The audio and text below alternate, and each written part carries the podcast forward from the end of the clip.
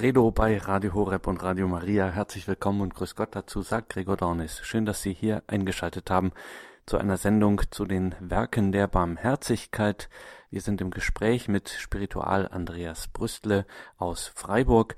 Heute geht es in einem zweiten Teil um die geistigen Werke der Barmherzigkeit. Barmherzigkeit, das große Thema der Kirche und der Päpste der vergangenen Jahrzehnte also allemal lohnend, gerade auch für die Kirche unserer Zeit auf dieses Thema zu schauen. Wir sind dankbar, dass sich Spiritual Andreas Brüste die Zeit nimmt, für uns in dieser Sendung diese geistigen Werke der Barmherzigkeit mal anzuschauen. Spiritual Brüstle, es gab schon einmal eine Sendung zu den Werken der Barmherzigkeit. Im ersten Teil ging es uns ja um die leiblichen Werke der Barmherzigkeit. Heute sind die geistigen Werke der Barmherzigkeit an der Reihe. Was ist dabei der Unterschied? Liebe Hörerinnen, liebe Hörer, schön, dass wir heute Abend wieder beieinander sind und so in der nächsten Zeit den Abend ein wenig geistlich verbringen, uns wieder bereichern lassen von diesem geistlichen Thema. Die Barmherzigkeit, ja, was ist da der Unterschied zwischen den leiblichen und den geistigen Werken der Barmherzigkeit? Also die Barmherzigkeit, die hat so zwei Dimensionen. Man kann sagen, so wie eine Münze zwei Seiten hat, so hat auch die Barmherzigkeit zwei wichtige, ja, Gesichtspunkte. Barmherzigkeit trifft einerseits die Dimension des Leibes darüber, da ging es ja in der letzten Sendung also, wo es um die leiblichen Werke der Barmherzigkeit ging.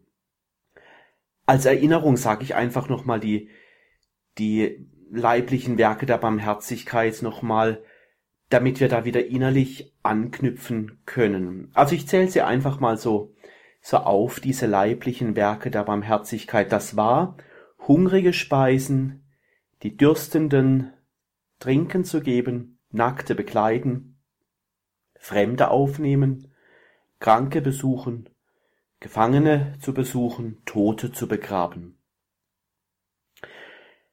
Barmherzigkeit betrifft auch unser geistiges Leben. Seele und Geist sind dabei auch betroffen. Da kennt die Kirche auch die Werke der geistigen Barmherzigkeit, also darum geht's heute. Diese geistigen Werke der Barmherzigkeit, auch diese zähle ich auf, damit wir, damit wir sie einfach schon mal gehört haben. Die heißen, die Unwissenden lehren, den Zweifelnden Recht raten, die Irrenden zurechtweisen, die Trauernden trösten, Unrecht ertragen, Beleidigung verzeihen, für Lebende und Tote beten. Ganz am Anfang jetzt unserer Sendung und unseres gemeinsamen Abends, da möchte ich unseren Papst, den Papst Franziskus, mit bei diesem Thema mit dabei haben. Ich möchte da einige Gedanken von ihm mit ins Spiel bringen, weil er hat über die Barmherzigkeit auch schon in letzter Zeit ganz oft nachgedacht. Und über die Werke der Barmherzigkeit, da hat er in Rom bei der Generalaudienz auch schon darüber erzählt. Ich möchte einige Gedanken von ihm sagen, die er am 10. September 2014 gesagt hat bei der Generalaudienz in Rom. Da hat er es so gemacht, wie wir es heute Abend auch machen. Er hat die Werke der Barmherzigkeit erklärt und darüber nachgedacht, was sie für unser alltägliches Leben bedeuten. Da hat er gesagt, dass die Kirche die Lehrerin der Barmherzigkeit ist. Die Kirche ist Lehrerin der Barmherzigkeit. Er hat dabei an die Schönheit der Kirche erinnert. Von der Kirche können wir lernen, wie Jesus die Dinge gelehrt und gelebt hat, und wenn es um Barmherzigkeit geht, dann dürfen wir dabei ganz auf Jesus schauen. Und in dieser Generalaudienz, die Sie gerade erwähnt haben, hat der Papst gesagt, dass die Kirche die Erzieherin zur Barmherzigkeit sei. Was ist damit gemeint? Ja, diesen Gedanken, dass die Kirche Erzieherin zur Barmherzigkeit ist, die kam da in dieser Katechesenreihe vor. Das, was da der Papst gesagt hat bei dieser Generalaudienz, da hat er diesen Begriff ins Spiel gebracht, diesen Gedanken. Und er verwendet da einen Vergleich, er hat darauf aufmerksam gemacht, dass jeder gute Erzieher das Interesse hat, seinen Schülern das Wesentliche beizubringen. Also Wichtiges soll weitergegeben werden. Also Dinge, die nicht in Vergessenheit geraten dürfen, die muss man weiter sagen. Zu den ganz wichtigen Dingen, die von Jesus kommen, gehört die Barmherzigkeit dazu. In der Bibel heißt es ja auch, seid barmherzig, wie es auch euer Vater ist. So lesen wir im Lukas-Evangelium im sechsten Kapitel, Vers 36. Seid barmherzig, wie es auch euer Vater ist. Das sagt Jesus. Die Kirche ist nicht nur dazu da, so meinte der Papst in der Audienz, dass sie nicht nur die Barmherzigkeit lehrt, sondern die Kirche, sie will die Barmherzigkeit auch vorleben. Barmherzigkeit vorleben. Dafür ist die Kirche also da. Die Kirche will diese Barmherzigkeit also nicht nur lehren, also erklären, wie so Barmherzigkeit funktioniert, was Barmherzigkeit ist, sondern er möchte quasi die Kirche einladen, dass sie immer mehr zu einem Beispiel wird, so ganz von Jesus her, wie Barmherzigkeit geht. Wie Barmherzigkeit geht, da fangen wir gar nicht beim Nullpunkt an, sondern da gibt's ja schon ganz viele Beispiele in unserer Kirche. Ich denke da an die Heiligen. Die Heiligen gehören dazu, wenn es um dieses Thema der Barmherzigkeit geht. Viele Männer und Frauen haben im Lauf der Kirchengeschichte in ganz unterschiedlichen Situationen, in ganz unterschiedlichen Zeitepochen diesen Dienst der Barmherzigkeit so vom Evangelium her gelebt und sich ganz in diesen Dienst gestellt. Und ja, die Barmherzigkeit ist ja auch deshalb wichtig, also deshalb darf man sie auch nicht vergessen, sie ist wichtig, weil jeder von uns ja jeden Tag auch Fehler macht. Wir Menschen machen halt Fehler. Wenn jemand Barmherzigkeit erfährt, dann entsteht plötzlich eine große Kraft in uns, nämlich die Kraft, dass unser Herz verwandelt wird und sich immer wieder neu ausrichtet. Irgendwie ist es so, wer Barmherzigkeit erfährt, der kriegt auch die Kraft, sich zu verwandeln. Wer sehnt sich nicht immer wieder in seinem Leben nach einem Neuanfang, Neuanfang immer mal wieder. Und diese Barmherzigkeit und deshalb ist es wichtig, dass wir sie in dieser Sendung ein wenig ins Spiel bringen und es ist schön, dass der Papst das auch so ins Spiel gebracht hat. Diese Barmherzigkeit Jesu überwindet alle Mauern, die unser Herz gefangen halten. Per misericordia tuam conspectus sanctorum apostolorum et martyrum virginum Credo bei Radio Horeb und Radio Maria. Wir sprechen mit Spiritual Andreas Brüssler aus Freiburg über die geistigen Werke der Barmherzigkeit und steigen wir da mal direkt ein. Spiritual Brüssler, die Unwissenden lehren und den Zweifelnden Recht raten. Ja, machen wir das so gehen wir ein wenig durch diese Werke der geistigen Barmherzigkeit durch, nehmen wir so ein Werk der Barmherzigkeit nach der anderen so dran und schauen, was das für unser Leben bedeuten kann. Also das erste fangen wir mal an mit diesem geistigen Werk der Barmherzigkeit, die Unwissenden lehren. Ein Heiliger der Kirche, der Thomas von Aquin, der sagt einmal in einer seiner Überlegungen, dass es eine Wohltat ist, einen Irrenden zur Wahrheit zu führen. Irgendwie ist das bei uns Menschen so, dass wir einen Durst haben nach Erkenntnis. Wir streben oft danach, also etwas wissen zu wollen, also so wie die Dinge wirklich sind, also Wahrheit zu finden.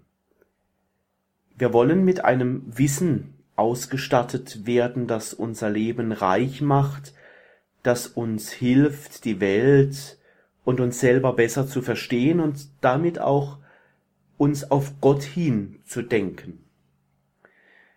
Das ist eine Aufgabe, die uns dieses Werk der Barmherzigkeit, also die Unwissenden zu lehren, wie dieses geistige Werk der Barmherzigkeit genannt wird, uns aufträgt. Also da haben wir einen Auftrag, das kann man so sagen, die Unwissenden zu lehren. Aber wie geht das? Wir lehren andere oft durch Worte, also wir sagen ganz viele Worte am Tag und ganz oft erklären wir auch vielen Menschen Dinge so, wie halt etwas ist. Und wenn wir es dann verstanden haben, plötzlich wissen wir etwas mehr, wir haben etwas dazugelernt, unser Leben ist irgendwie reicher geworden. Und wie man so sagt, wir hören nie auf zu lernen in unserem Leben. Und da gibt es noch eine andere Form zu lernen als durch Worte und durch Erklärungen.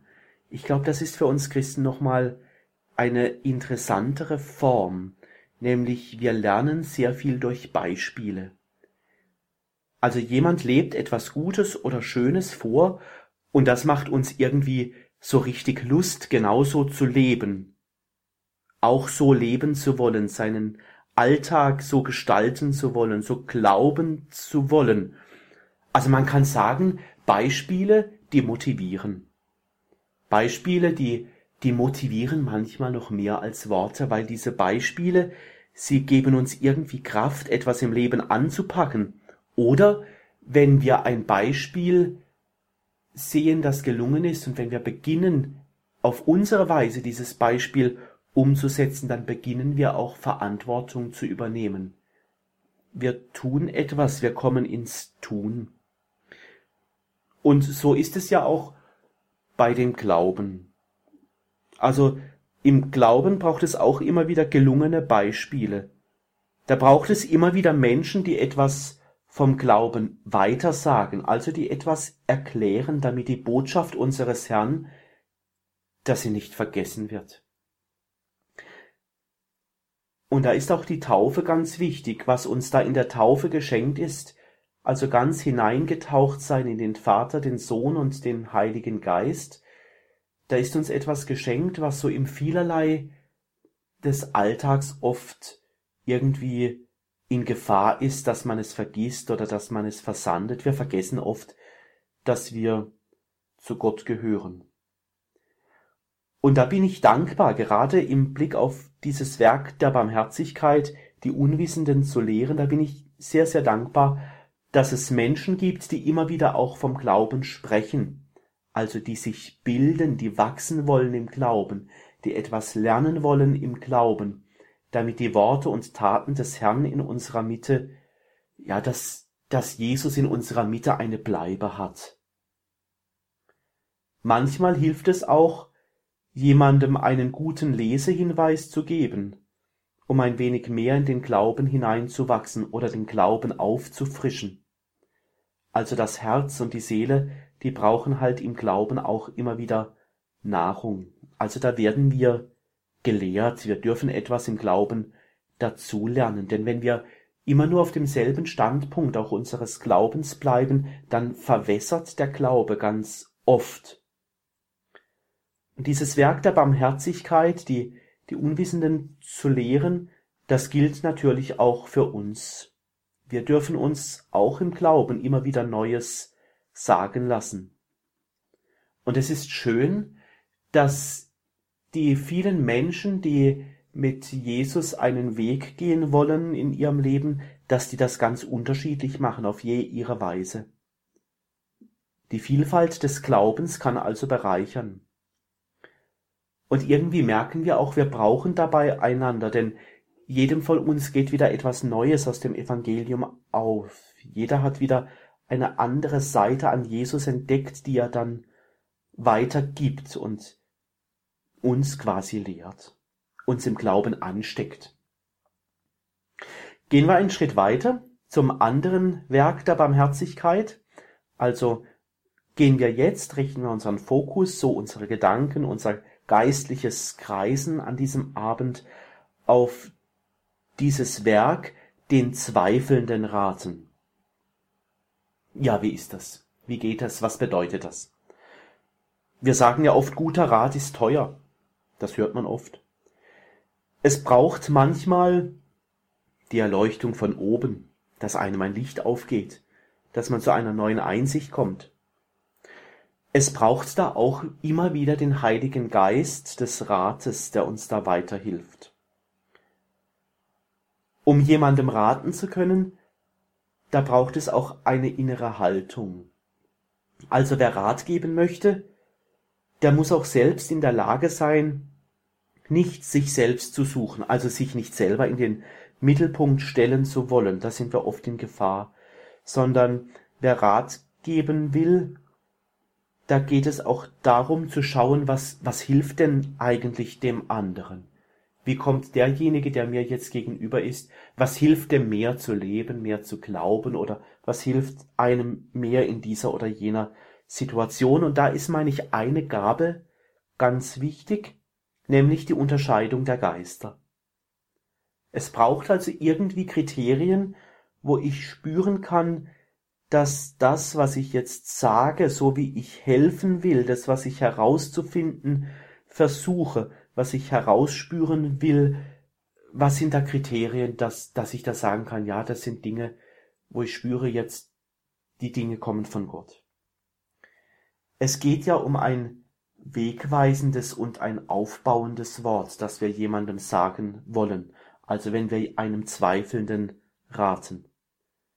Es geht also darum, so zu raten, jemandem einen guten Rat zu geben, dass darin jemand Trost erfährt. Also dass mit anderen Worten Friede in sein Herz kommt, dass sich jemand gut aufgehoben weiß, dass jemand irgendwie spürt, jetzt ist der Heilige Geist uns ganz nah. Ein wichtiges Kriterium ist da meine ich auch, dass die Ratschläge, die wir geben, dass sie nicht zu kompliziert sind, also dass demjenigen, dem ich etwas rate, dass der auch in der Lage ist, das zu verstehen. Da helfen oft einfache Worte. Manchmal reden wir zu kompliziert. Einfache Worte bewirken oft mehr in, im Herzen, wenn jemand zuhört. Und Ratschläge, die sollen auch nicht überfordern. Denn wenn Ratschläge überfordern, dann werden sie sowieso nie umgesetzt, dann hat man einfach keine Lust, diesen Ratschlägen zu folgen. Und denken wir doch einfach einmal an unsere eigenen Vorsätze. Wenn wir uns da zu viele Vorsätze machen oder wenn die Vorsätze zu groß oder unerreichbar sind, wenn wir an unsere eigenen Vorsätze denken, dann ist es doch so, dann passiert gar nichts. Dann kehrt man schnell wieder in die alten Muster zurück.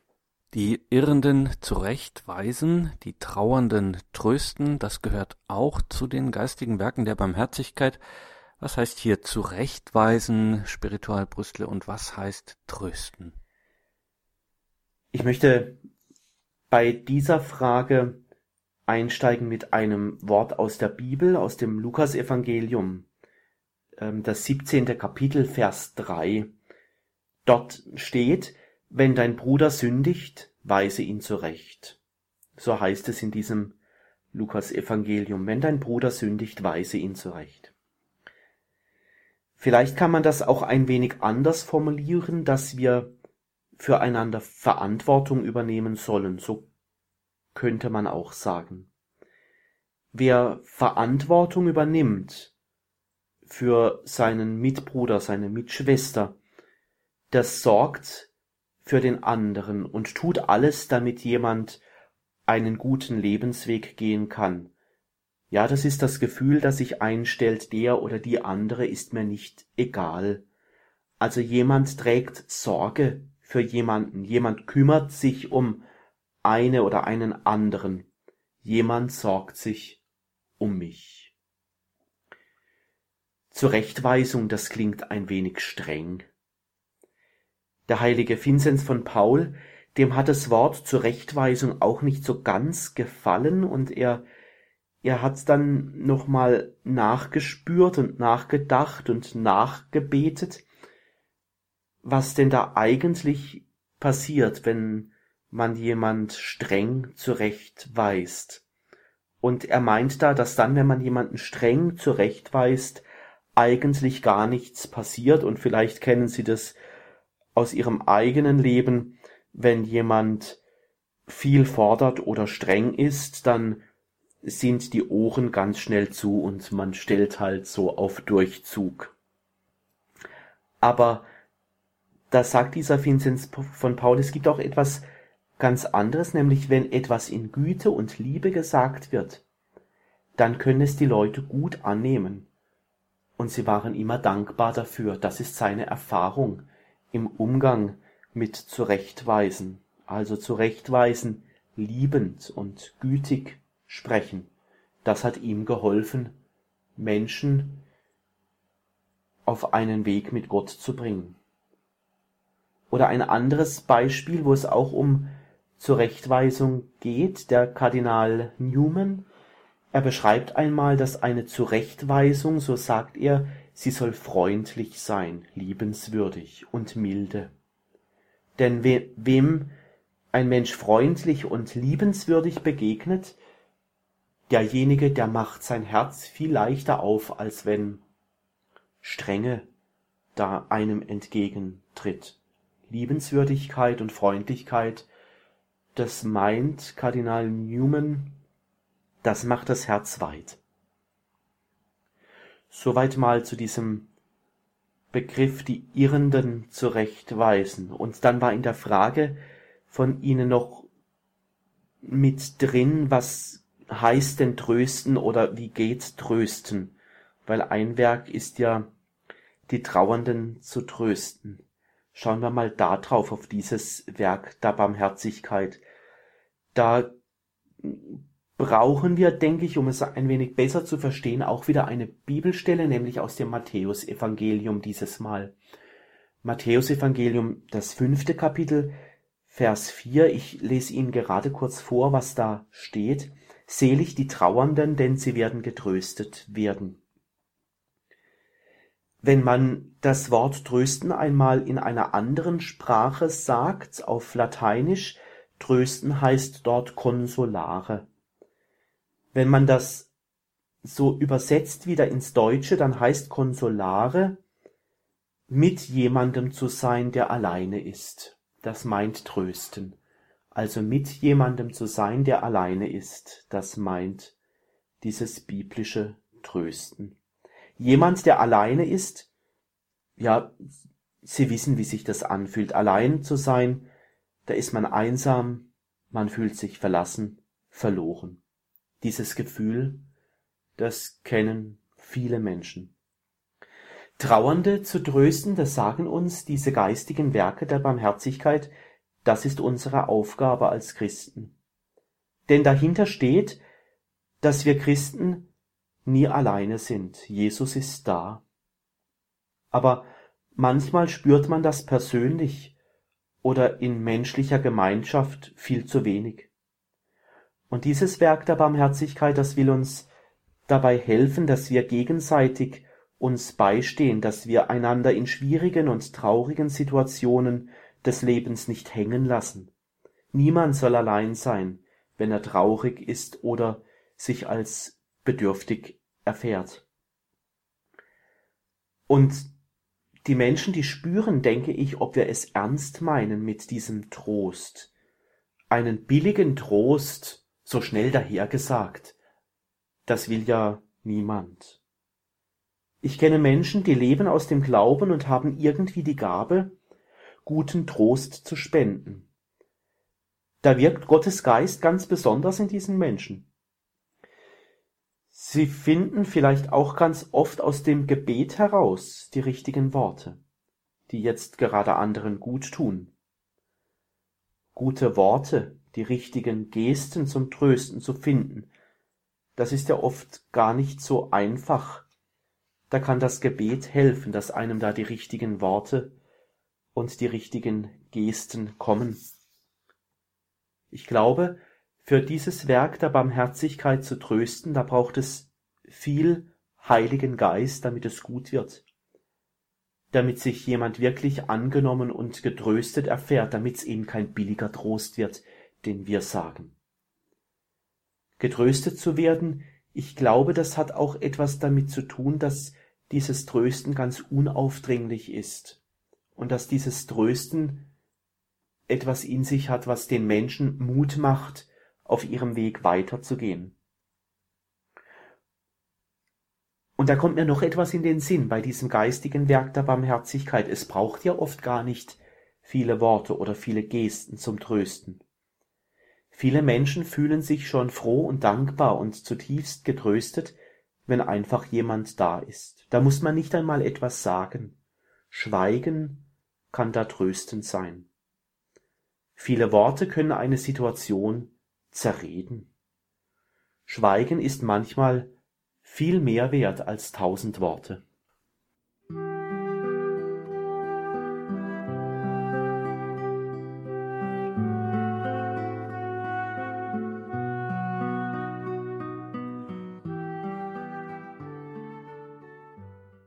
Geistigen Werke der Barmherzigkeit, darum geht es uns heute hier in der Credo-Sendung bei Radio Horeb und Radio Maria.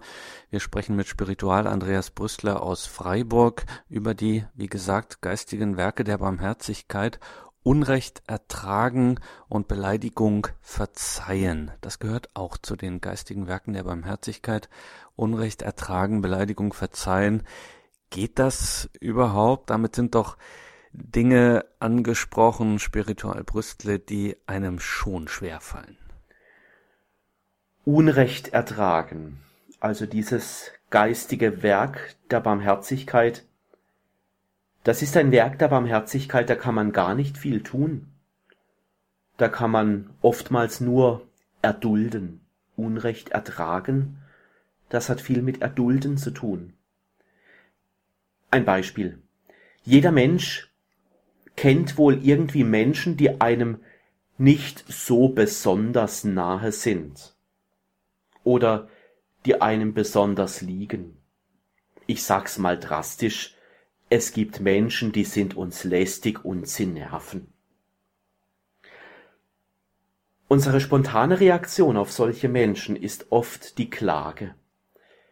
Wir sind dann schnell dabei zu klagen oder zu lästern. Und meistens passiert das dann, wenn die betreffende Person es nicht hört, also wenn sie nicht dabei ist. Also, wir reden oft hinter dem Rücken eines anderen Menschen. Klage bringt aber gar nichts. Klage ist nicht zielführend bei der Bewältigung von Problemen. Deshalb gibt es wohl dieses Werk der Barmherzigkeit Unrecht ertragen. Klage ist nicht zielführend, Klagen löst keine Probleme. Die Klage zum Beispiel über lästige Menschen oder Situationen, das vergiftet oft das menschliche Klima. Lästern vergiftet das menschliche Klima ganz stark. Nach der Klage, nach dem Herumlästern, wie sieht's da in der Seele aus? Nach dem Klagen, da ist die Seele oft irgendwie dunkel und es fühlt sich irgendwie innerlich so leer an. Ich möchte etwas vorlesen aus einem Buch, aus einer Schrift Philothea von Franz von Sales. Das ist eine geistliche Schrift. Da hat er sich mal mit diesem Werk der Barmherzigkeit und mit dem Klagen und dem Unrecht ertragen auseinandergesetzt. Ich möchte Ihnen da gerade eine Passage aus dieser ganz alten geistlichen Schrift vorlesen. Also ich zitiere Klage so wenig wie möglich über das erlittene Unrecht. Gewöhnlich sündigt, wer sich beklagt. Die Eigenliebe lässt uns ja das erlittene Unrecht immer härter empfinden, als es in Wirklichkeit ist. Vor allem beklage dich nicht bei Leuten, die sich leicht aufregen und gleich Schlechtes denken. Wenn du dich schon bei jemand aussprechen musst, damit die erlittene Kränkung wieder gut gemacht werde oder um dich zu beruhigen, so suche dir dafür besonnene und gottliebende Menschen aus. Sonst wird dein Herz nicht erleichtert, sondern noch mehr aufgeregt. Statt den Dorn aus deinem Fuß zu ziehen, werden ihn diese Menschen noch tiefer hineinstoßen. Soweit dieses Zitat aus dieser Schrift von Franz von Sales. Und dann gehen wir doch gleich weiter zum nächsten geistigen Werk der Barmherzigkeit, also das heißt Beleidigung verzeihen. Das ist nicht so einfach. Ein Blick ins Evangelium, Matthäus 18, 21, 22, das ist die Frage des Petrus, wenn er da fragt, Herr, wie oft muss ich meinem Bruder vergeben? Siebenmal. Jesus sagt zu ihm nicht siebenmal, sondern siebenundsiebzigmal. Soweit dieser Satz aus der Bibel. Diese Antwort, die sitzt. Also, mit anderen Worten meint Jesus, immer und immer wieder soll ich verzeihen. Gott wird auch nicht müde, immer wieder einen Neuanfang zu ermöglichen. Aber Beleidigung zu verzeihen, das ist gar nicht so einfach, wenn man selbst betroffen ist.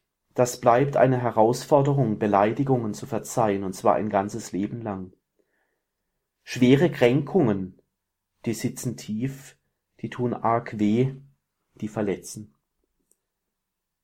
Deshalb beten wir ja auch immer wieder im Vater unser und vergib uns unsere Schuld, wie auch wir vergeben unseren Schuldigern. Da hilft oft bei schwerer Kränkung das Gebet, Hilf mir, dass ich es schaffe, mit diesem Menschen wieder neu zu beginnen. Es ist immer wieder auch die Gebetsbitte um Kraft, neu anfangen zu können, gerade dann, wenn es schwer wird. Vielleicht kommt uns jemand bei diesem Gedanken, bei diesem Werk der Barmherzigkeit, Beleidigung, Verzeihen, jemand in den Sinn, auf den wir schon lange einen Schritt zumachen sollten wenn sich Kränkung irgendwann im Leben verhärtet hat und der Schmerz immer wieder hochkommt. Ja, es kostet Kraft zu sagen, ich trage das Vergangene nicht nach. Das ist nicht einfach.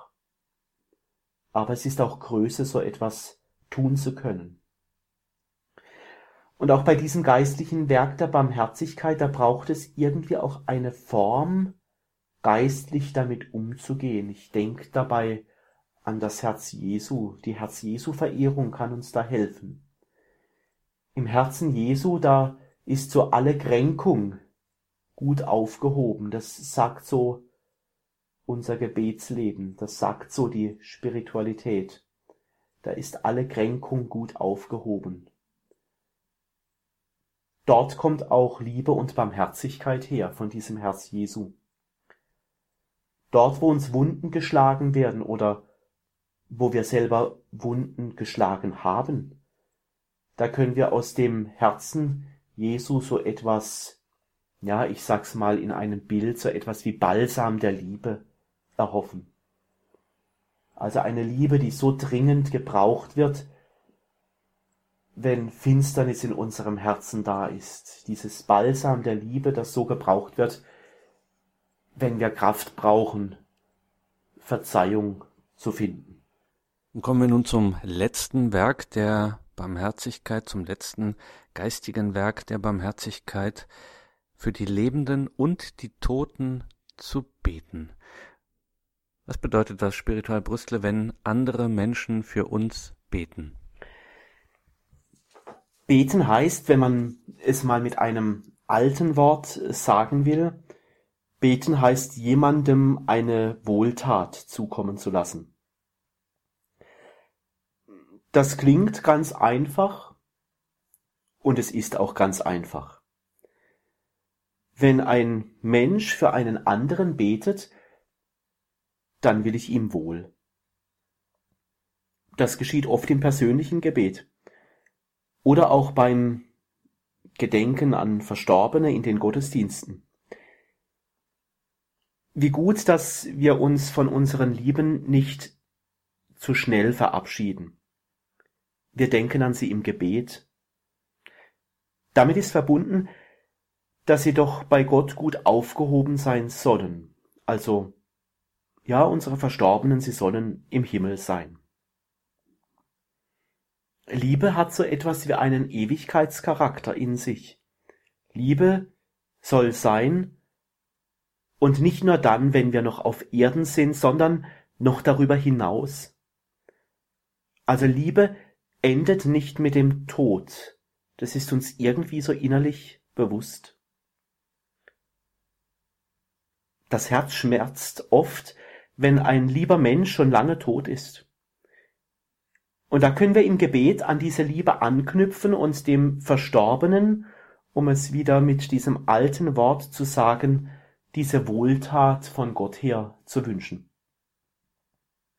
Rein menschlich ist es gut, wenn man sagen kann, ich bete für den Menschen, den du so sehr vermisst in deinem Leben. So sind wir Christen gestrickt, dass wir uns mit unserem Beten nicht einfach mit dem Tod abgeben, sondern im gläubigen Wissen um die Auferstehung für unsere Toten da sind. Also die Toten mit hineinnehmen in unser Gebet. Christus hat das Leben schon geschenkt. Wir sterben also in der Hoffnung auf Auferstehung. So beten wir ja oft in der Eucharistiefeier. Hoffnung ist also für uns Christen nicht irgendwie begrenzt. Wir knüpfen das Leben unserer Toten mit dem Leben und Sterben und der Auferstehung des Herrn zusammen. Und wir wissen dabei, Jesus, der ist verlässlich. Wir können es also als Christen nicht einfach lassen, aufgrund seiner Verlässlichkeit, also aufgrund der Verlässlichkeit Jesu und seiner Wahrheit daran festzuhalten, dass er einen Platz für diejenigen bereit hat, die ihn lieben. Jesus hat einen Platz für die bereit, die ihn lieben. Und da steckt irgendwie eine tiefe Sehnsucht dahinter, nämlich dass kein Name vergessen werden soll. Ebenfalls in der heiligen Messe, da werden ja oft diese Namen genannt, der Verstorbenen. Sie werden da hinzugefügt zu einem Gebet, ein schönes Zeichen, wie ich finde, dass bei Gott kein Name vergessen wird. Wir nennen die Namen in der Liturgie und drücken damit aus, dass die Namen, also die Lebensgeschichten, die Hoffnungen, und der Glaube auch der Toten nicht einfach zu Ende ist oder weggewischt wird. Diese Namen unserer Verstorbenen, sie haben für uns Christen eine Bedeutung über den Tod hinaus. Und da stellen wir unsere Toten hinein in das, was Jesus mit dem Himmelreich meint. Und da sind in der heiligen Messe ja auch immer ganz tröstliche Gebetsworte mit dabei. Da sind uns so Gebetsworte geschenkt, die diese Hoffnung ganz stark ausdrücken. Wenn es da heißt an einer Stelle, dann wirst du alle Tränen trocknen, wir werden dich, unseren Gott, schauen, wie du bist, dir ähnlich sein auf ewig und dein Lob singen ohne Ende. Hoffnung im Gebet für die Verstorbenen. Und dann bleibt ja da noch jetzt ein Werk der geistigen Barmherzigkeit, übrig, worüber wir noch kurz meditieren. Also das ist das Gebet für die Lebenden. Irgendwie scheint es mir so zu sein, dass jemand, der betet, einen anderen Blick auf die Welt hat. Wer betet, da habe ich oft den Eindruck, da weitet sich der Blick, da kommen plötzlich Menschen ins Gebet mit hinein. Beten bekommt ein Gesicht. Die Bewohner der Stadt, Menschen, denen wir das Gebet versprochen haben, Menschen, die die Nähe Gottes besonders brauchen und, und, und. Das Gebet für die Lebenden als Werk der geistigen Barmherzigkeit ist also zutiefst so etwas wie ein, ein innerer Vorgang, um mit Gott und mit anderen Menschen in Beziehung zu treten. Also Gott da in diese Beziehung zu den Lebenden mit ins Spiel zu bringen und dabei zu merken, die Möglichkeiten Gottes, die sind weit größer als all das, was wir tun können. Wir sind oft ratlos. Oder auch unsere guten Ideen kommen an ein Ende. aber bei Gott sind die Menschen gut aufgehoben. Gebet löst von sich selbst, wir nehmen Abstand von uns selber und wir richten uns ganz auf den himmlischen Vater aus. Also die Blickrichtung geht beim Gebet immer Richtung Himmel. Und die Blickrichtung zu den Schwestern und Brüdern, die halt um uns herum sind. Wer betet, der möchte mehr und mehr mit Gott herausspüren und danach tasten, was Gott Großes in so vielen Menschen wirkt. Wenn jemand also anfängt zu beten, kommen oft viele Menschen damit hinein, viele Lebensgeschichten und Ereignisse werden im Herzen erwogen. Und es ist erstaunlich und schön zu sehen, wie groß doch unser Gott ist, dass wir füreinander beten können. Niemand wird da vergessen. Tun wir es einfach, beten wir doch für die Menschen, die uns am Herzen liegen oder die unser Gebet brauchen. das Schöne ist, Gott ist so groß, dass er auf diese Menschen blickt. Ich finde, betende Menschen, die sind innerlich irgendwie groß. Wenn man uns Christen das Gebet füreinander wegnehmen würde, wenn man uns das Gebet raubt, dann würde man wohl auch die Seele unseres Glaubens rauben. Dann würde die Seele unseres Glaubens irgendwie fehlen, wenn wir das Gebet nicht hätten.